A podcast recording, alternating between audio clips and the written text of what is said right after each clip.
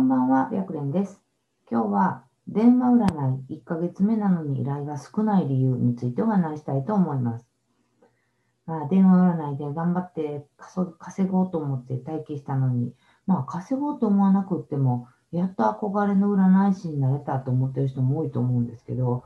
えー頑張って待機してるのになかなかが依頼がない。で、1ヶ月目ってこんなもんなんですかねっていうふうに相談いただいたので、えー、とそのご質問にちょっと答えてみたいなと思います。で確かにその長い間所属してれば依頼は基本的には増えていくんですよね。で、これは今日よりも明日、で、明日よりも明後日の方が単純にリピーターさんが増えていくからです。で、それがなんとなくイメージできると思うんですね。だけど、実は一番重要なのは待機した当初なんですね。で、この時期に依頼が増えないと、基本的には今後の依頼ってますますへ減ってしまう傾向にあるかなと思います。で、その理由は、えー一番最初にリピーターさんをつかめなかったっていうことなんですね。で、いつもお話しするんですけれども、この仕事って、えー新規さんを、うん、とリピーターさんにしてなっていただくっていうことができないとなかなか続けるのがすすあの難しいんですね。って考えると実は本当一番最初にデビューした時こそがもう全全力で、えー、と力を注がないとダメな時だったりするんですね。でこの、まあ、1ヶ月目なのに依頼が少ないなんですけれどももし、えー今まで鑑定してきた中で相談者さんのほとんどがリピートしてくれてるんだったら、えー、とここから先は新規さんをこれからリピーターさんにしていくことがができればいいので多分、えー継続することは可能なんじゃないかなと思います。だけど今まだほとんどが新規さんなんだったらまあこれはちょっと一概には言えないんですけれども多分もうちょっと力をつける必要があるかなと思います。でこれはあくまでも私がいろいろな、まあ、生徒さんとかを見てきた中で、えー思うのが大体3人鑑定して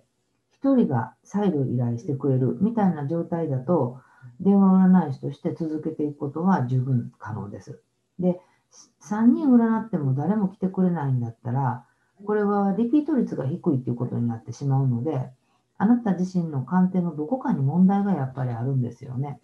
で、その問題がどこにあるかっていうことを見つける必要があります。なので、えっと、こういうことに気づいた人って結構生き残れたりするんですよ。だからまずは今のあなた自身の鑑定の何にも、えっと、どこに問題があるかっていうことを見つけてみるといいかなと思います。で、えーリピーターさんが少ない占い師さんの今後の対応策をちょっとお話しすると、まずはもう何よりも本当、占い師としての力をつけることがもう最優先です。で、この仕事ってやっぱり自分の実力一つなんですよね。誰もってやっぱり鑑定中に助けてくれるということができないので。で、大抵の場合、やっぱり何をどう伝えていいかということが分かっていないことが問題になってて、相手との会話の流れを見直してみたらいいんじゃないかなと思います。で、会話って案外簡単に思うかもしれないんですけれども、実はすごくやっぱりプロとしてお金をいただこうと思うと難しいんですよね。なので、まずはやっぱり何をどう伝えなあかんかっていうことを考えてみることです。そして自分なりの流れをそれなりに作っていくことができれば、えー今よりもずっとずっといい占いを提供できるようになっていけると思います。で、実践でやっぱりそこはいろいろ試しながら、いい鑑定ってどんなんか、まあ、いい鑑定っていうと、まあ、リピーターさんになっていただくというのが一番分かりやすいかなと思います。だからリピーターさんになっていただけるような鑑定をどういうふうにすればそういうふうな鑑定が提供できるんかなっていうコツをつかんでいってもらったらいいかな。で、ちなみにその今、この業界的には、まあ、人によって一概には言えないんですけど、全然変わらないっていう人もいてるんだけど、若干下がってるような気がするんですよね。なので、まあ、もしここ最近で下がってきたなと思うんやったら、時期的な問題もあるかなと思うので、しばらく様子を見るっていうのも一つかなと思います。ということで、この占い師大学では、プロの占い師さんがちょっとでも活躍できたらいいなと思って動画を配信しています。チャンネル登録がまだの方はチャンネル登録の方よろしくお願いします。また、わかんないことがあれば、ちょっとでも答えていけたらなと思ってるので、えー、